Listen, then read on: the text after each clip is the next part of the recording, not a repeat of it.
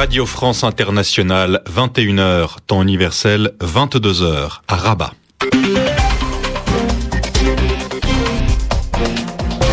Antoine Janton. Bonsoir et bienvenue dans le journal en français facile de RFI, journal présenté ce soir avec Julien Chavannes. Bonsoir Antoine, bonsoir à tous. À la une de l'actualité, des violences à Rabat, le rassemblement annoncé par le mouvement du 20 février n'a pas pu avoir lieu. Il avait pour but de protester contre les réformes présentées par le roi Mohamed VI. C'était vendredi. Le retour des indignés en Espagne. Des dizaines de milliers d'entre eux ont défilé ce dimanche à Madrid et à Barcelone. Au sommaire de ce journal également, une nouvelle manifestation à Athènes, en Grèce, en ce moment. Un rassemblement contre la politique du nouveau gouvernement. L'annonce d'un discours du président en Syrie, il est prévu demain. Et puis l'expression de la semaine, comme chaque dimanche avec Yvan Amar, c'est la Bérésina. Le journal en français facile. Il y a eu des affrontements ce dimanche soir à Rabat, au Maroc. Des partisans de la réforme constitutionnelle ont attaqué des opposants à ce projet, un projet présenté vendredi par le roi. Ces partisans ont empêché les opposants de manifester. À Rabat, pour RFI, Léa Lisa Westerhof. Drapeau marocain, portrait du roi, c'est une contre-manifestation qui attendait les militants du 20 février dans la capitale. Du jamais vu, impossible pour eux de tenir leur rassemblement comme prévu. L'ambiance est électrique, voire violente. Des groupes d'une centaine de personnes très bien organisés défilent au cri de Le peuple dit oui à la Constitution. Ils sont remontés, voire en colère. À plusieurs reprises, ils attaquent des militants du 20 février postés au bord de la route sans que la police n'intervienne immédiatement. Une femme fait claquer une elle enrage, elle accuse les militants du 20 février d'être contre le Maroc, contre le roi. Cette contre-manifestation est-elle spontanée? Officiellement oui, et pourtant plusieurs témoignages évoquent de l'argent qui aurait été distribué. D'ailleurs, la plupart des participants à cette manif sont extrêmement jeunes, ils ont entre 13 et 20 ans. Au final, les opposants à la Constitution n'auront pas eu droit à la parole, incapables de se rassembler dans cette ambiance haineuse. Léa Elisa Vesterov, Rabat, RFI. Bachar el-Assad va prononcer un discours demain, lundi, en Syrie. Ce sera le troisième depuis le début de la révolte il y a trois mois. Le président du pays doit parler à midi heure locale, 9 heures en temps universel. Pour mieux répondre au chef de l'État, l'opposition syrienne s'organise. Quelques-uns de ses membres ont créé un conseil national ce dimanche. Christophe Paget. Ce conseil veut rassembler et on imagine coordonner toutes les forces d'opposition dans les villes et les provinces du pays pour mener la révolution. Il serait formé de toutes les communautés que compte la Syrie et des représentants des forces politiques à l'intérieur et à l'extérieur du pays.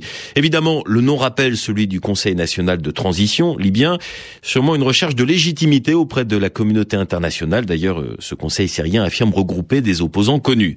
Cette annonce a donc été faite à la frontière turco-syrienne. C'est un pied de nez à l'armée qui, de l'autre côté, quelques kilomètres plus loin, prend le contrôle avec ses chars des villages pour éviter les manifestations. Des villages qui se vident de leur population. Hier, Bdama, dix jours avant, c'était Gisra al-Shogour. Mais les manifestations continuent ailleurs dans le pays, toute ethnie et toute confession confondues, selon les militants des droits de l'homme, même si elles sont toujours sévèrement réprimées.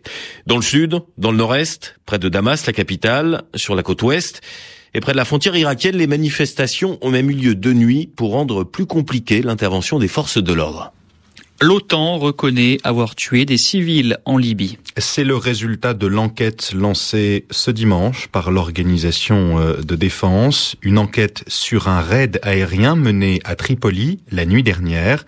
L'attaque aurait tué neuf civils au moins. C'est ce qu'a affirmé en tout cas le gouvernement libyen. L'OTAN explique qu'une arme n'a pas touché sa cible, c'était un site militaire, et que c'est par erreur qu'elle a tué ces personnes. En Libye encore, les combats ont continué ce dimanche à Misrata. L'armée fidèle au colonel Kadhafi a bombardé la ville. Elle a tué au moins neuf personnes et en a blessé 51 autres selon les rebelles. Le mouvement des indignés a de nouveau organisé des manifestations en Espagne ce dimanche. C'était une semaine après la fin du campement installé Puerta del Sol à Madrid. L'objectif de ces rassemblements était de protester encore une fois contre les politiques économiques menées en Espagne et en Europe. Des dizaines de milliers de personnes y ont participé. Elles étaient entre 35 et 40 000 à Madrid, la capitale, et 50 000 à Barcelone. Reportage dans la capitale de la Catalogne, Martine Pouchard.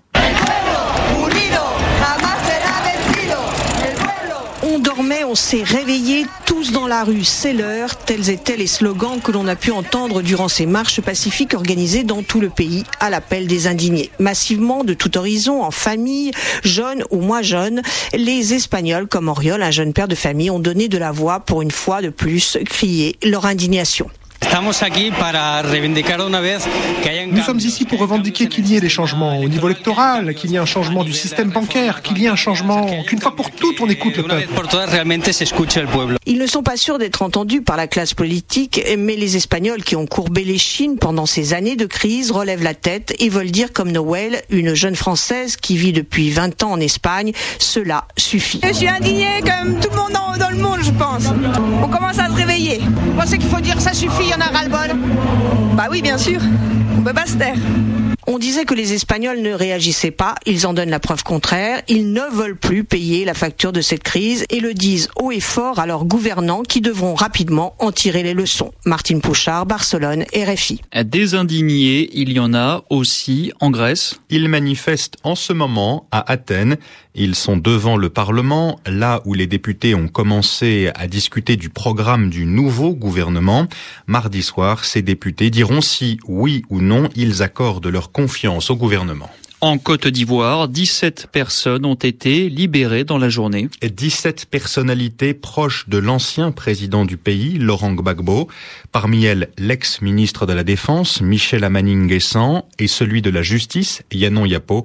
Cela faisait près de deux mois et demi qu'elles étaient enfermées dans un hôtel d'Abidjan.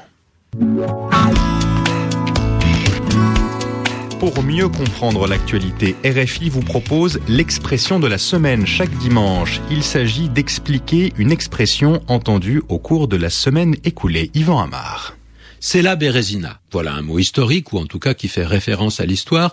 En même temps, c'est une expression assez courante qu'on utilise de façon imagée pour dire « oh, c'est une catastrophe ».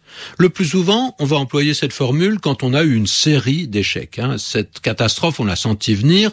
Seulement, pendant toute une période, euh, tout pouvait s'arranger. On était sûr de rien. Hein. On, tout pouvait en tout cas s'améliorer. Et puis justement, c'est le contraire qui s'est passé. Un événement bien plus grave se produit, entraîne toute l'entreprise dans une chute terrible. On se rend compte qu'on ne pourra pas remonter la pente. C'est la Bérésina.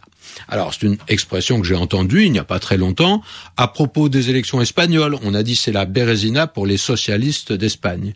Et puis, plus récemment encore, à propos de la Grèce, qui est actuellement dans une crise économique terrible, euh, on dit c'est la Bérésina en Grèce. Seulement si Khaled Belkri, qui est un auditeur d'RFI, euh, nous a écrit pour euh, nous demander le sens de l'expression, c'est aussi peut-être parce que hier on était le 18 juin. Eh bien, le 18 juin, c'est la date de la bataille de Waterloo. Alors pourquoi dit-on la Bérésina et pas c'est Waterloo. Eh bien, la Bérésina, c'est le nom d'un moment d'une guerre de Napoléon, la campagne de Russie. On est en 1812. Cette campagne de Russie, elle a mal tourné. Napoléon retire ses troupes. C'est la fameuse retraite de Russie. Et puis en novembre, c'est déjà l'hiver, une partie de l'armée arrive devant une grande rivière. C'est la rivière Bérésina. Impossible de traverser cette rivière à la nage. On fait construire deux ponts. Seulement des dizaines de milliers de soldats vont mourir sans arriver à franchir la rivière. Est-ce que c'est le moment le plus meurtrier des guerres napoléoniennes Sûrement pas. Hein. Seulement, cet épisode est devenu un symbole. C'est la fin d'une aventure qui se termine tragiquement, avec tous les éléments naturels, la rivière, le froid, qui viennent s'ajouter à la fatigue des soldats et à la menace des troupes ennemies. En revanche, Waterloo, qui est une terrible défaite de Napoléon trois ans plus tard, c'est également symbolique, seulement le mot n'est pas utilisé de la même façon. Waterloo, c'est un désastre final, mais qui vient d'un coup, alors que la Bérésina, c'est une débâcle. Ça prend un certain temps, ça enchaîne les catastrophes, chaque fois, la dernière est plus grave que celle qui précédait.